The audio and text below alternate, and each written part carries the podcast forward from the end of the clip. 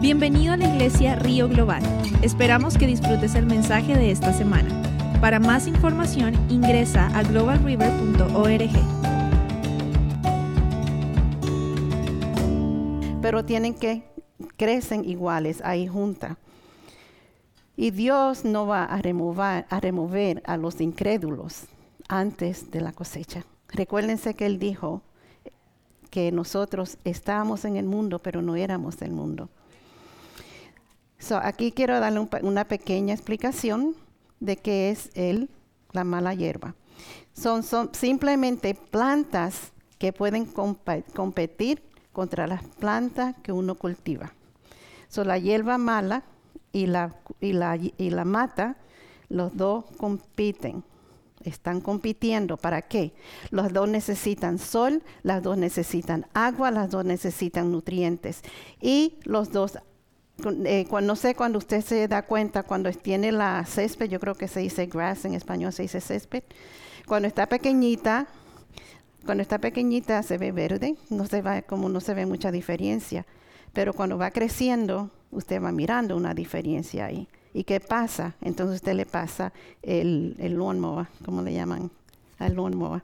Le pasa el, la máquina y ahí entonces cuando pasa la máquina, la arranca y, muchas personas agarran esa, la, que arranca, la que sacan, la tiran a la basura, ¿no?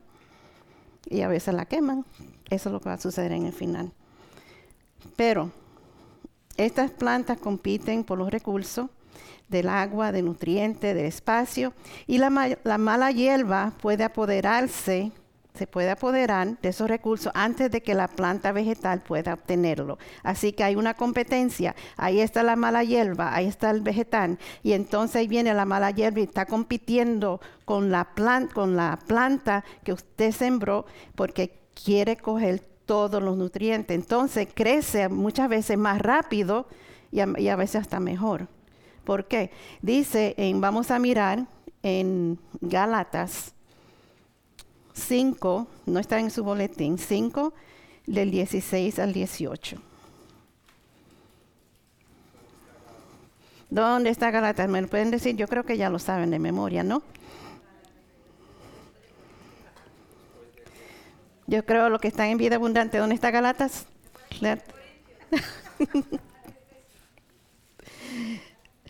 Dice, así, así que les digo, Vivan por el Espíritu y no seguirán los deseos de la naturaleza pecaminosa, porque esa desea lo que es contrario al Espíritu y el Espíritu desea lo que es contrario a ella. Los dos se oponen entre sí de modo que ustedes no pueden hacer lo que quieren, pero si los guía el Espíritu, no están bajo la ley. So, ¿Qué está diciendo aquí referente a la, a la no nutrición, lo, nutrientes, nutrientes, el agua y el sol? Ahí hay una competición y aquí está el espíritu y aquí está el pecado. Y hay una, una, una, pelea entre los dos. Este quiere hacer esto, el otro quiere hacer lo otro. Como dijo Pablo, lo que quiero hacer no lo hago y no hago lo que quiero hacer. Entonces así mismo es el espíritu con la carne, con la naturaleza pecaminosa. Una está aquí, la otra está aquí. ¿Y qué pasa? Que la naturaleza pecaminosa quiere entonces tomar el poder ¿Y cuántas veces no nos vemos en eso? Que el, pecado quiere, quiere y quiere tomar el lugar y, confundir al, al Hijo de Dios. Y muchas veces lo vence. Muchas veces el pecado vence a un creyente. Dice en, en Mateo 5, 45, 43 al 45, no lo tienen que buscar, yo se lo leo.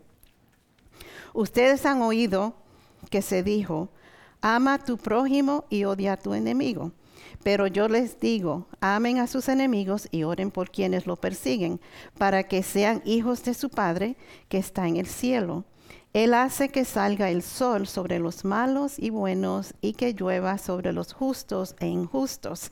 Así que vemos que como los, nutrientes, el agua y el sol, todo sale eh, le, le, rocea a la mala hierba como a la planta. Y asimismo el Señor deja que salga el sol y que llueva sobre los incrédulos y los, los creyentes. Igual. Así que hay una competencia aquí. ¿Y qué pasa? Dice, eh, de lo que tienden a crecer un poco más rápido. Y sí podemos ver cómo la maldad está creciendo tan rápido. No ven, no se están dando cuenta cómo la maldad está creciendo tan rápido y cómo se puede regar eso. ¿Cómo se puede regar eso? Se está regando muchas veces por comentarios negativos. Se riega. Muchas veces, si no se dan cuenta, lo más rápido que corre un chisme que una palabra de edificación. ¿Cuántas veces usted no dice, ay, mira, tú no, te enteraste que la hija de tal fulana que está embarazada y no se ha casado? Cuando vienen a ver, lo sabe la comunidad. Pero ¿cuántas veces le dicen a usted, a uno le dicen, no, no, no, el hijo de tal persona se graduó de una universidad? ¿Te lo dicen? ¿Lo están regando igualito que un chisme? están llamando a su, a su vecino y decirle, mira, la, la, hija del pastor se graduó los otros días de la universidad, pero si la hija del pastor salió embarazada, oh my goodness, eso sí que se riega, ¿no? Uf. ¿Cuántas veces si uno le dice a una persona, te amo, te amo, te amo con el amor de Jesús, se lo dice a las otras personas? Ah, ¿y qué pasa si una persona le dice te odio? Oh my goodness, eso echarle fuego a la leña al fuego, ¿no? Yo te odio. ¿Tú no sabes lo que me dijo el pastor? El pastor me dijo que ya no regresara a la iglesia. El pastor me dijo que ese pecado no es perdonable. Pero el pastor me dijo que me ama cuál de los dos se riega más rápido. Así mismito como la lluvia y todo cae sobre la, sobre la hierba mala y la planta y se riega y la hierba mala ahí se crece y quiere ahogar, quiere ahogar la planta. Y se dan cuenta, muchas veces nosotros en, el patio de nosotros tenemos sembrado la grama. Cuando uno viene a ver, el pastor le echa eh, eh, eh, nutrientes abono. Y, de momento sale la hierba mala y se ve toda la grama llena de hierba mala. ¿Qué pasó? Ah, y eso es un ejemplo porque Jesús nos hablaba en parábola para enseñarnos, para mostrarnos qué es lo que está pasando en lo natural y qué es lo que está pasando en lo espiritual. Y nosotros somos de un mundo espiritual y tenemos que recordar eso, que nosotros no somos de este mundo. en Mateo 24, 12 dice, habrá tanta maldad que el amor de muchos se enfriará. Esto es en los últimos tiempos que estamos viviendo. Pero el que se mantenga firme hasta el fin será salvo. Y este Evangelio del Reino se predicará en todo el mundo como testimonio a todas las naciones. Entonces vendrá el fin. Pero dense en cuenta que el amor de muchos, habrá tanta maldad que el amor de muchos se va a enfriar. So, hermanos, como hijos de Dios, hagamos como dice en Efesios 5:19. En vez del chisme, en vez de palabra, comentario negativo, en vez de regar cizaña, dice en Efesios 5:19, anímense los unos a los otros con salmos, con himnos con canciones espirituales y alaben al Señor con todo el corazón. Porque cuando hacemos eso, mi hermanos, hay tanto amor ahí y nosotros estamos regando y ahogando esa mala hierba. ¿De acuerdo? Son las semillas de las, de las malas hierbas ya están en el suelo, ya están en el jardín. Esperan las condiciones adecuadas y de temperatura y humedad. Sabe que Satanás sembró, la sembró, esa hierba mala, Satanás la sembró desde el principio. Él es el padre de la mentira, el príncipe de este mundo, pero ya él ha sido juzgado, lo sabemos, ¿no? ya él ha sido juzgado. Entonces, esta parábola nos simplifica dos tipos de obra que se están realizando ahora en el mundo, además de permitirnos de entender por qué existe la malicia. So, Dios siembra las buenas semillas, que es el trigo, que se convierten en los hijos de Dios, en el reino de Dios. Amén. So, Dios nos sembró aquí sus semillas. Somos su semilla y estamos aquí. Él nos convirtió, cuando lo recibimos a Él, nos convierte en sus hijos, en su reino divino. Satanás, que es el maligno, siembra la cizaña. Por otro lado, Él comienza a sembrar la, su descendencia. Esa es la descendencia de Satanás, es la cizaña. Son los dos crecen, toditos crecemos en el mundo y al momento de ver y también eh, pero el, fruto no se ve hasta el final. La diferencia no se ve entre el uno y el otro. Y ustedes pueden eh, eh, testificar de eso, ¿no? Que muchas veces hay personas cristianas y incrédulas que casi no se puede ver la diferencia. Vamos a ver donde dice porque eso, el, relato como tal, nos dice que estas dos siembras se ven y actúan iguales a los hijos del reino de Dios, es decir, no se le encuentra diferencia, hasta el día de la cosecha. Dicen las escrituras que su fruto, por sus frutos lo conocerán. El día de la cosecha de nuestro Señor, Él va a ver los frutos de nosotros. Ese día es donde Él va a separar la cizaña de el trigo. Así que vamos a leer la parábola que está en el Mateo capítulo 13. Vamos a leer la parábola como también vamos a leer la explicación que Jesús le dio a los discípulos. So, vamos al capítulo 13, versículo 24. Como les dije, en este capítulo habla, todo capítulo 13 habla acerca del reino de Dios. Y yo me fijé, el último versículo de ese capítulo dice que el profeta no es bienvenido en su propia tierra. El profeta no es recibido en su propia tierra. Y yo pensé, ¿por qué sería que pusieron ese versículo al final de las parábolas? Y el Señor entonces me mostró porque no es de este reino. Los que lo rechazaron, Él vino a los suyos y los suyos lo rechazaron, porque espiritualmente ellos estaban ciegos. Espiritualmente su pueblo estaba ciego y a Él no lo recibieron en su, en su propia tierra. En Juan, en, primera, en Juan capítulo 1 dice que Él vino a los suyos y ellos no lo recibieron. Así que vamos al versículo 24.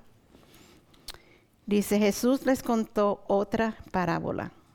El reino de los cielos es como un hombre que sembró buena semilla en su campo, pero mientras todos dormían, llegó su enemigo y sembró mala hierba entre el trigo y se fue. Cuando brotó el trigo y se formó la espiga, apareció también la mala hierba.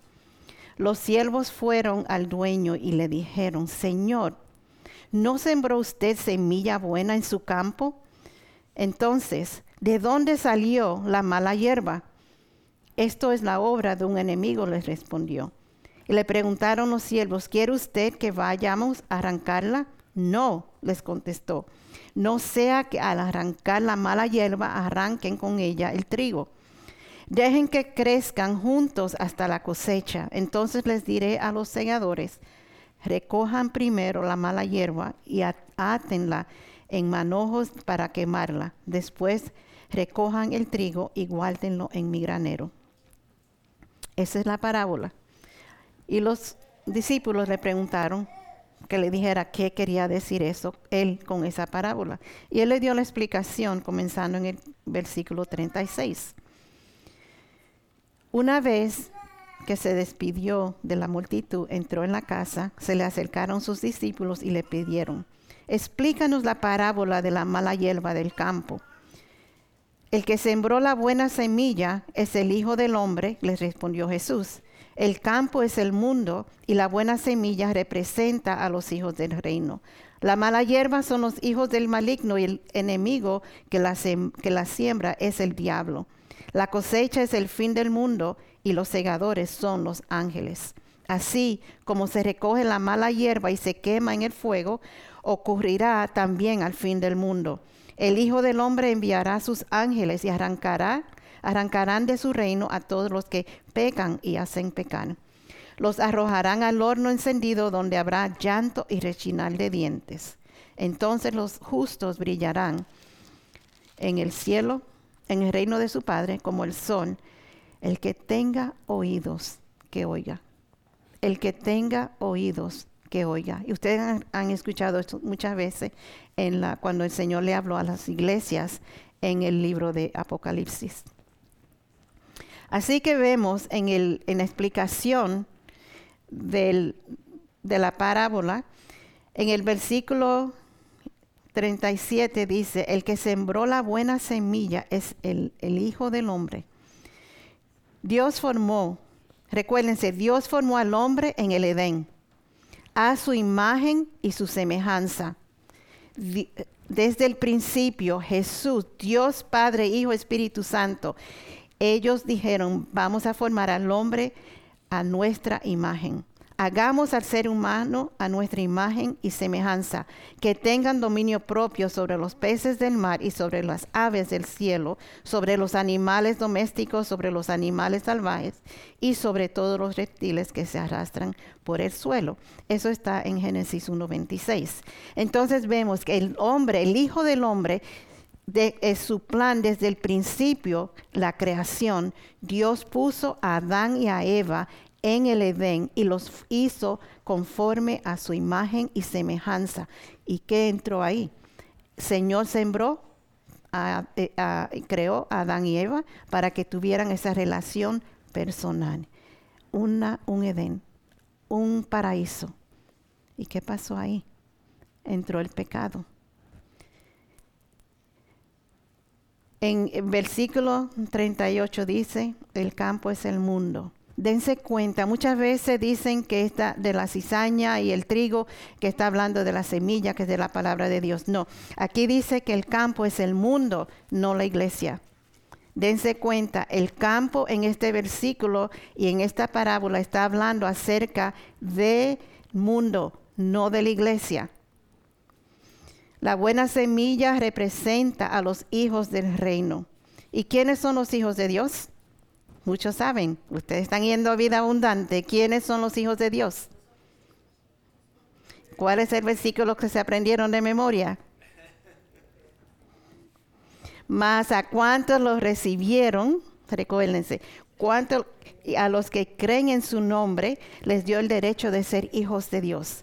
A cuántos los recibieron y creyeron en su nombre, a esos les dio el privilegio de ser hijos de Dios.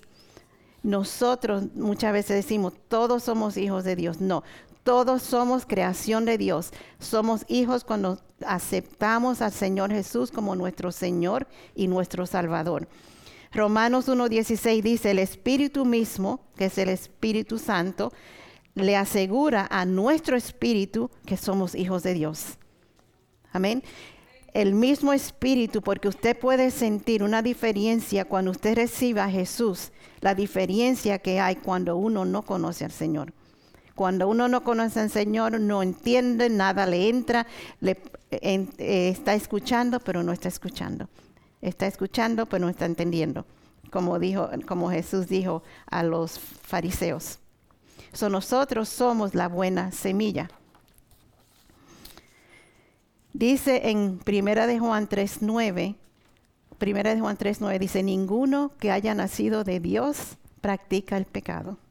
Ninguno que haya nacido de Dios practica el pecado. Pecamos, ah, pecamos porque muchas veces fallamos. Hasta sin darnos cuenta fallamos en nuestro pensamiento, en algo que hicimos, que no dijimos. Pero el que practica el pecado no ha nacido de Dios porque la semilla de Dios permanece en él y no puede practicar el pecado porque ha nacido de Dios. So, cuando uno nace de Dios no puede practicar el pecado, hermanos. Hay una diferencia. Muchas veces uno oye decir, oh, somos humanos. Sí, somos humanos, pero tenemos el Espíritu Santo que nos redarguye y nos dice, mira, esto no estuvo bien, mira lo que hiciste no, no estuvo bien, mira lo que pensaste acerca de esa persona no estaba bien. Así, esos somos nosotros, hijos de Dios. Ahora, la mala hierba son quienes? ¿Los hijos de quién? Los hijos. Y una palabra fuerte. Cuando Jesús le habló a los fariseos, les dijo, ustedes son de su padre, el diablo. Y yo, wow, Jesús decía claro. Y muchas veces uno quiere decir las cosas claras y se ofenden. Pero Jesús no, no, no tapaba las cosas con, azúcar ni ponía color florecita encima para decírselo a la persona. No, tú eres un hipócrita, tú eres, tú eres hijo del diablo. Oh my goodness, tú eres hijo, padre de mentira. So, ¿Quiénes son los hijos del maligno? Vamos a ver. Primera de Juan 3.10. Dice, así distinguimos entre los hijos de Dios y los hijos del diablo. El que no practica la justicia no es hijo de Dios, ni tampoco lo es el que no ama a su hermano. El que no ama a su hermano tampoco es hijo de Dios. Porque Jesús nos dio dos mandamientos. Ama a, Dios con todo tu corazón, con todas tus fuerzas, con toda tu mente y asimismo a tu prójimo. Ama a tu prójimo como a ti mismo. Si decimos que amamos a Dios y no amamos a nuestro hermano, estamos mintiendo. Porque si no amamos a nuestro hermano que estamos mirando, ¿cómo vamos a decir que amamos a Dios que no hemos visto? Así que si nosotros no amamos a nuestro hermano, tampoco podemos decir que somos hijos de Dios. El versículo 39 dice, el enemigo que, la siembra, que la sembró fue el diablo. Él lo hizo en el principio y lo sigue haciendo. Satanás sembró la tentación desde el principio, comenzó el pecado y aún lo sigue haciendo. Y nosotros como hijos de Dios tenemos que tener las antenas para arriba siempre y los guantes para arriba para que cuando, vengan esos ataques uno parece firme en quienes uno son. Porque dice la palabra que el que se mantiene firme hasta el final será salvo. La palabra de Dios nos dice en Primera de Corintios, si lo pueden buscar, Primera de Corintios capítulo 6, versículos 9 y 10.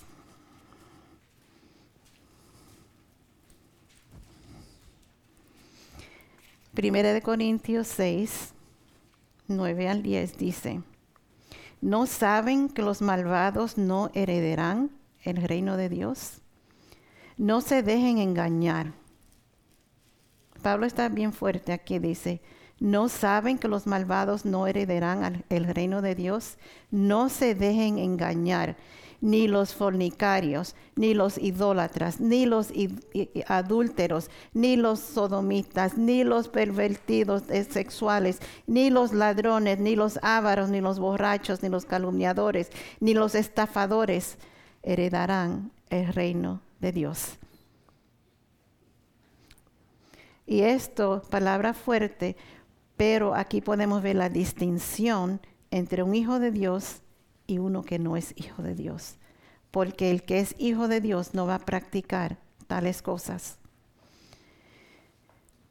Dice, pero a los que se arrepienten, eh, en, ese mismo capítulo, versículo 11, dice, pero a los que se han arrepentido y recibido al Señor, al Señor les dice, y eso eran algunos de ustedes, pero ya han sido, ya han sido lavados, ya han sido santificados, ya han sido justificados en el nombre del Señor Jesucristo y por el Espíritu de nuestro Dios. Gloria a Dios, aleluya a nuestro Dios, porque por Él, por su sacrificio, éramos, pero ya no lo somos. Porque ya hemos sido lavados, ya hemos sido santificados, ya hemos sido justificados. Amén. Así que gloria a Dios si han recibido a nuestro Señor como su Señor y Salvador en su corazón. Y Jesús oró por nosotros. Podemos eh, buscar ahí en Juan 17. Porque Jesús oró una oración tan bonita para nosotros antes de que Él fuera traicionado. Entonces vamos a Juan capítulo 17.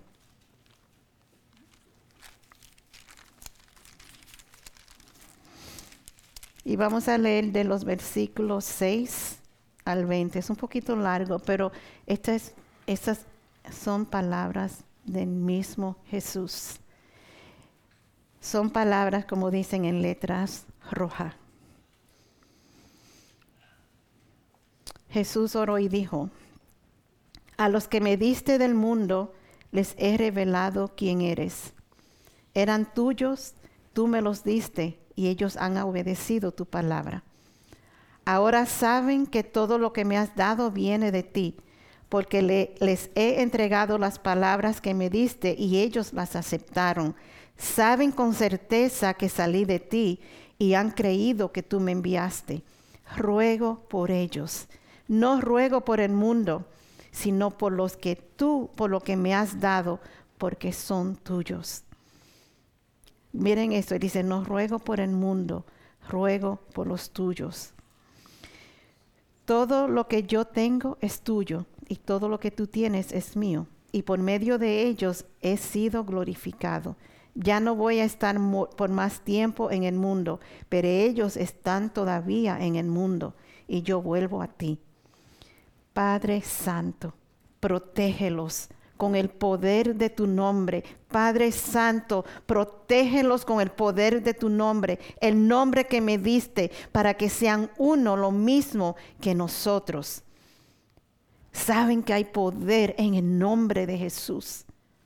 Hay poder en el nombre de Jesús porque es el nombre sobre todo nombre. Y Él dice, con el poder de tu nombre, el nombre que me diste, para que sean uno, lo mismo que nosotros, para que nosotros seamos uno con Él. Mientras estaba con ellos, los protegía y los, preservaba mediante el nombre que me diste, y ninguno se perdió, sino aquel que nació para perderse al fin de que se cumpliera la, la escritura. Ahora vuelvo a ti, pero digo estas cosas mientras todavía estoy en el mundo, para que tengan mi alegría en plenitud. Yo les he entregado tu palabra y el mundo los ha odiado, porque no son del mundo, como tampoco yo soy del mundo. No te pido que lo quites del mundo, sino que los proteja del maligno. El Señor Jesús no lo puedo arrancar del mundo, no lo puedo arrancar, Señor, pero protégelo. Santifícalos en la verdad. Tu palabra es la verdad. Como tú me enviaste al mundo, yo los envío también al mundo. Y por ellos me santifico a mí mismo, para que también ellos sean santificados en la verdad. Gloria a Dios, que Jesús oró por cada uno de nosotros. Él hizo esta oración hace más de dos mil años atrás, pero esta oración es vigente para nosotros hoy, porque era no solamente para ellos, sino para que iban a creer en Él a través de la palabra del Evangelio. So, la cosecha es el fin del mundo y los segadores son los ángeles. Y podemos poner la foto de los segadores que el Señor va a mandar. So, la cosecha es el fin del mundo y los segadores son los ángeles. En el versículo 40 dice, así como se recoge la mala hierba y se quema en el fuego, ocurrirá también al fin del mundo. El Hijo del Hombre enviará sus ángeles y arrancarán de su reino a todos los que pecan y hacen pecar. Los arrojarán al horno encendido donde habrá llanto y rechinar de dientes. De dientes. Miren, a los que pecan y hacen pecar. Piensen eso, a los que pecan y hacen pecar. ¿Saben que cuando usted hace un comentario negativo de alguien, usted está haciendo que otra persona peque? ¿Sabe, mujeres, muchas veces en el mundo, que uno, hay una mujer que se viste con mucha sensualidad, eh, provocativa, hace pecar al hombre. El hombre no está pensando nada, pero viene una mujer y se le presenta así. el hombre, ¿qué hace? Pensamiento sí lo tiene. Cuando el hombre le pasa eso, Señor, en el nombre de Jesús llevo cautivo este pensamiento a obediencia a Cristo Jesús. Pero tiene que luchar, porque el enemigo está ahí para atacar, para sembrar.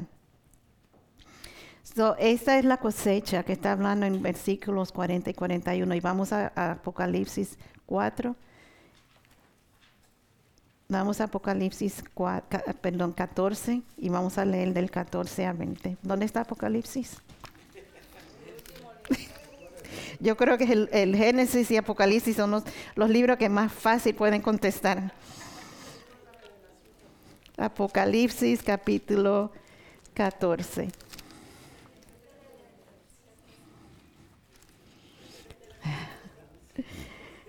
Así que, y, lo, y déjeme decirle que tenemos la clase de vida abundante y los estudiantes están súper, porque se han memorizado los libros del Nuevo Testamento completo, Mateo hasta Apocalipsis, como en tres semanas.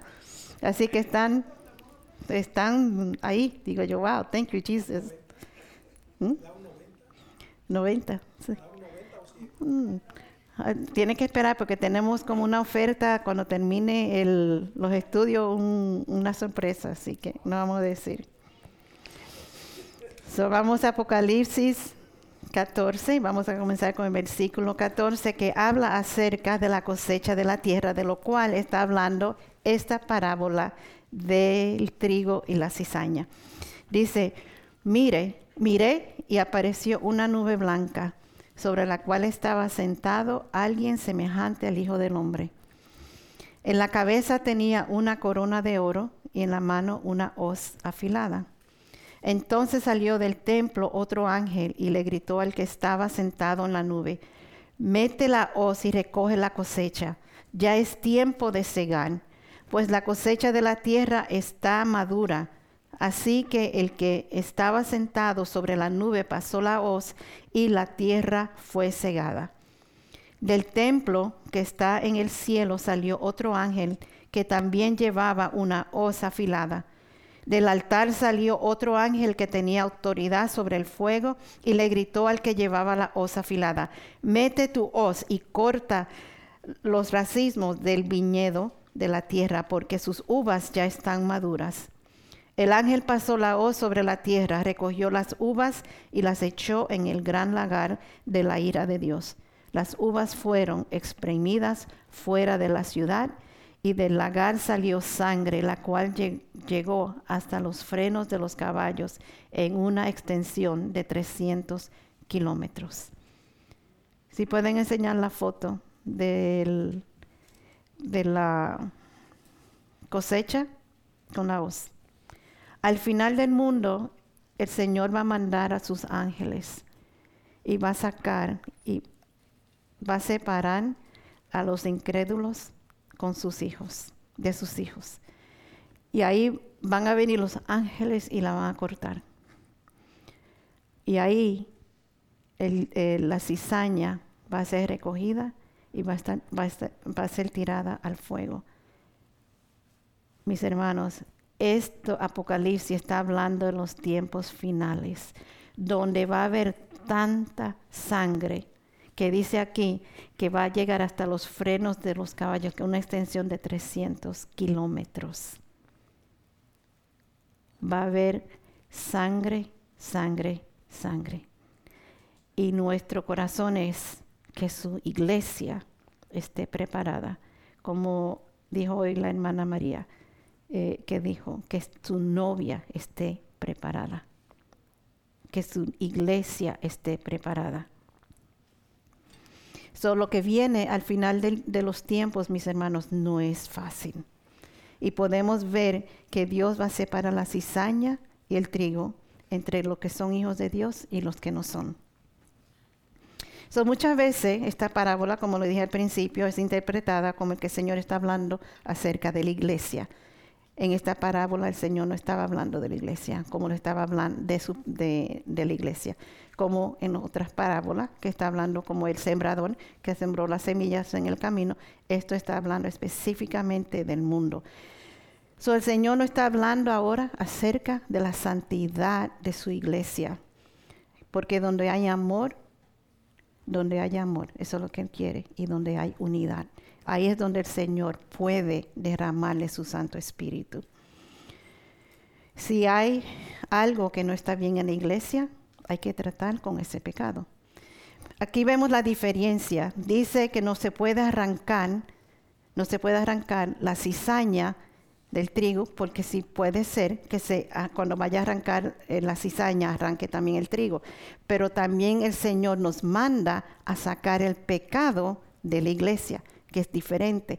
Primero está hablando del mundo, ahora yo le voy a dar una enseñanza acerca de sacar el pecado, porque eso es cizaña que se siembran en las iglesias. No es lo que la parábola está hablando, pero sí el Señor está diciendo, tenemos que tratar con el pecado en la iglesia. Uno de ellos es, que muchas veces le hemos dicho, Mateo 18, si algún hermano peca contra usted, ¿qué es lo que debe de hacer?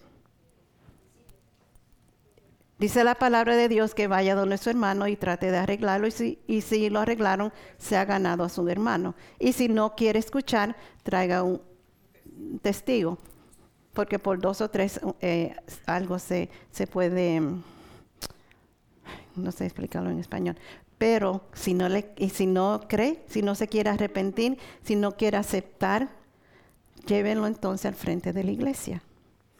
Si no acepta, ¿qué dice? Entonces trátenlo como un incrédulo. Trátenlo como alguien que no es hijo de Dios y le puede decir no puede regresar. Hay que sacar ese pecado de la iglesia. También nos da un ejemplo en la palabra de Dios en Primera de Corintios donde habla de la inmoralidad sexual, donde el hombre estaba teniendo relación con la esposa de su papá. Dice Pedro, Pablo dice le habla y le dice que saquen a ese pecado de la iglesia, que prefería que sacaran a ese pecado de la iglesia y que no se fuera al infierno. Dice que se salve como, como si fuera que lo está pasando por el fuego. Esto lo pueden leer en Primera de Corintios 5 del 1 al 5. So, hay cizañas que muchas veces se cuelan en la iglesia. Y hay seis cosas que el Señor aborrece. vamos, eh, lo podemos ver en Proverbios 6, del 16 al 19.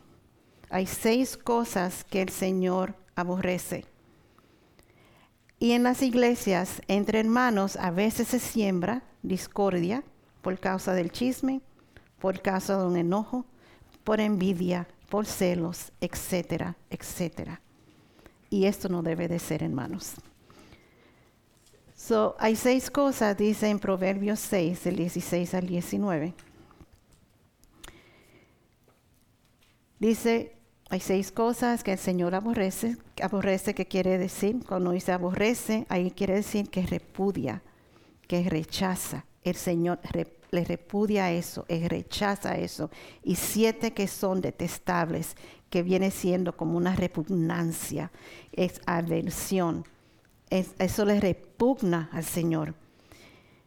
Lo primero que él dice que, que aborrece es los ojos que se enaltecen, la lengua que miente, las manos que derraman sangre inocente, el corazón que hace planes perversos, los pies que corren a hacer lo malo, el falso testigo que esparce mentiras y el que siembra discordia entre los hermanos.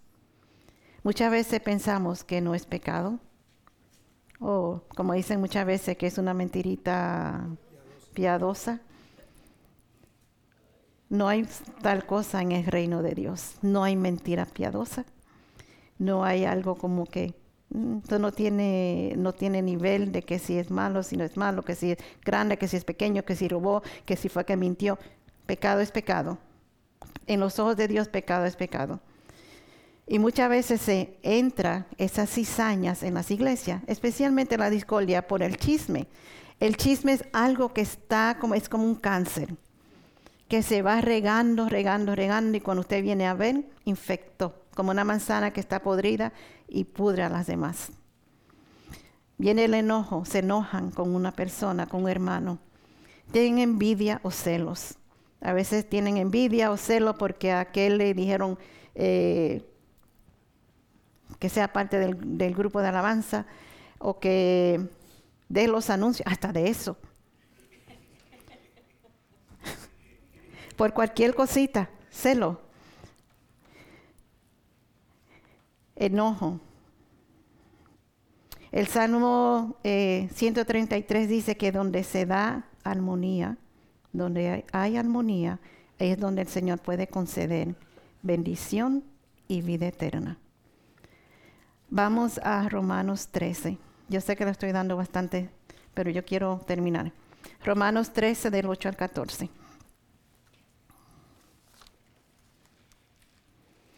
Ya sé que cuando tenemos la Santa Cena a veces se hace un poquito largo, un poquito más largo el culto, pero sí quiero terminar. Vamos a Romanos 13, del 8 al 14, que habla acerca de la responsabilidad hacia los demás. Dice, no tengan deudas pendientes con nadie, a no ser la de amarse los unos a los otros. Esa es la única deuda que nosotros tenemos, amarnos los unos a los otros. De hecho, quien ama al prójimo ha cumplido la ley porque eso Jesús nos dio esos ese mandato. Porque los mandamientos que dicen, no cometas adulterio, no mates, no robes, no codicies y todos los demás mandamientos se resumen en este precepto. Ama a tu prójimo como a ti mismo. Si usted ama a su prójimo, no va a hacer estas cosas, ¿verdad? El amor no perjudica al prójimo, así que el amor es el cumplimiento de la ley. Hagan todo esto estando conscientes del tiempo en que vivimos. Ya es hora de que despierten. Ya es hora de que despierten del sueño, pues nuestra salvación está ahora más cerca que cuando inicialmente creímos. ¿Cuántos lo creen? Estamos más cerca cada día. La noche está muy avanzada y ya se acerca el día. Por eso dejemos a un lado las obras de la oscuridad y pongámonos la armadura de la luz. Vivamos decentemente como a la luz del día, no en orgías y borracheras, ni en moralidad sexual, libertinaje, ni en disensiones y envidia. Más bien revístanse ustedes del Señor Jesucristo y no se preocupen por satisfacer los deseos de la naturaleza pecaminosa Más bien, revístanse ustedes del Señor Jesucristo. ¿Qué es lo que tenemos que hacer? Revestirnos, darnos cuenta que representamos a nuestro Señor Jesús en nuestra forma de ser, donde quiera que vamos, donde quiera que tengamos un encuentro con una persona, representamos a nuestro Señor Jesús en nuestro carácter, nuestra forma de hablar, nuestra forma de hacer las cosas tenemos que representar a nuestro Señor Jesucristo. Dice en Efesios 5, del 1 al 2, se lo voy a leer. Por tanto, imiten a Dios como hijos muy amados y lleven una vida de amor, así como Cristo nos amó y se entregó por nosotros como ofrenda y sacrificio fragante para Dios. nosotros como creyentes, ¿qué podemos hacer? Yo les di algunos puntos en el boletín. Primeramente, dice en eh, orar por los que no conocen a Dios. Jesús vino para rescatar lo que se había perdido. El pastor lo mencionó esta mañana cuando estaba compartiendo la Santa Cena. Galatas 1.4 dice, Jesucristo dio su vida por nuestros pecados para rescatarnos de este mundo malvado, según la voluntad de nuestro Dios y Padre y los puntos que le di aquí, primero es buscar la presencia de Dios, tener esa relación íntima con Él. Punto número uno, lo primero, buscar la presencia de Dios y tener esa relación íntima. Segundo, ser transformados mediante la renovación de nuestra mente. Y así podremos comprobar cuál es la buena voluntad de Dios, buena, agradable y perfecta, que está en Romanos 12, 1 ser llenos del Espíritu Santo. tenemos que anhelar ser llenos del Espíritu Santo, a rebosar, porque nosotros podemos dar, pero continuamente nos tenemos que estar llenando de su Espíritu. So tengamos nuestras lámparas llenas de aceite como las vírgenes prudentes. ¿Se recuerdan la, la, parábola de las vírgenes? Las diez vírgenes, las cinco prudentes y las cinco insensatas. Tenemos que ser como las cuales como las prudentes, nuestras lámparas llenas de aceite. Y lo pueden leer en Mateo 25. Debemos de ser esa voz en el desierto y proclamar las buenas nuevas a aquellos que todavía andan en tinieblas. Esta es la gran comisión. Recuerden que Jesús dijo, vayan por todo el mundo y prediquen las buenas nuevas. Ese es un mandato de Jesús antes de irse. Eso lo pueden leer en Mateo 28, 19. En Lucas, Jesús dijo, cuando venga el Hijo del Hombre, cuando Él regrese, escuchen bien, cuando Jesús regrese, Él dijo y le preguntó, ¿encontrará fe en la tierra? ¿Encontrará Jesús fe en la tierra cuando Él regrese? Hagámonos esa pregunta. ¿Va a encontrar fe Jesús en mí cuando Él regrese? ¿Me voy a mantener firme hasta el final cuando Él regrese? ¿Voy a tener mi lámpara llena de aceite? ¿Voy a estar llena del Espíritu Santo? ¿Voy a tener esa relación con Él, íntima con Él? Y terminando en el último versículo de esta parábola, dice, entonces los justos brillarán en el reino de su Padre como el sol. El que tenga oídos, que oiga.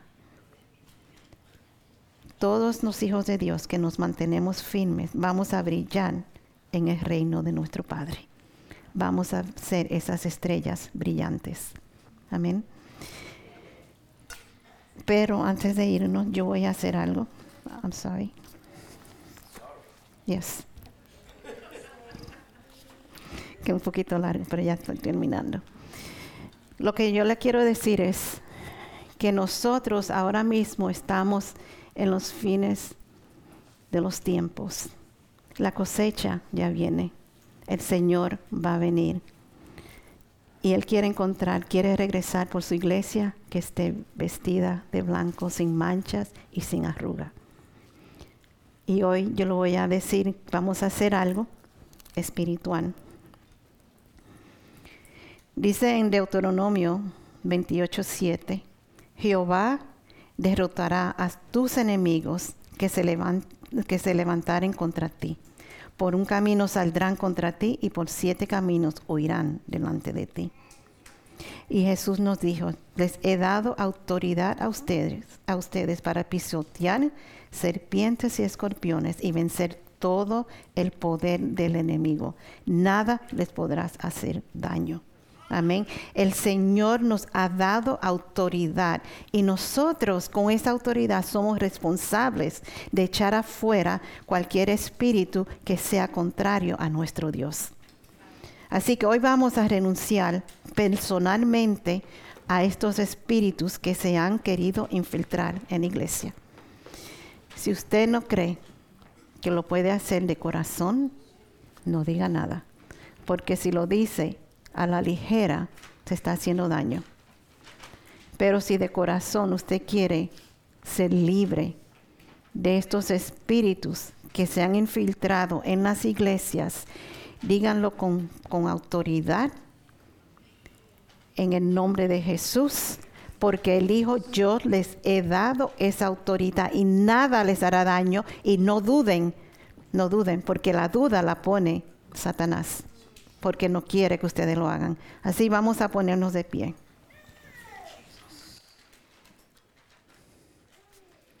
So, Padre, en el nombre de Jesús, Señor, te doy gracias, Padre, por tu palabra. Te doy gracias, Señor, porque tú nos has mostrado, Padre Santo, que un día tú vas a regresar para la cosecha, Señor. Y nosotros queremos ser esa iglesia, Padre Santo, que esté preparada al sonar de la trompeta cuando Jesús diga, sube acá.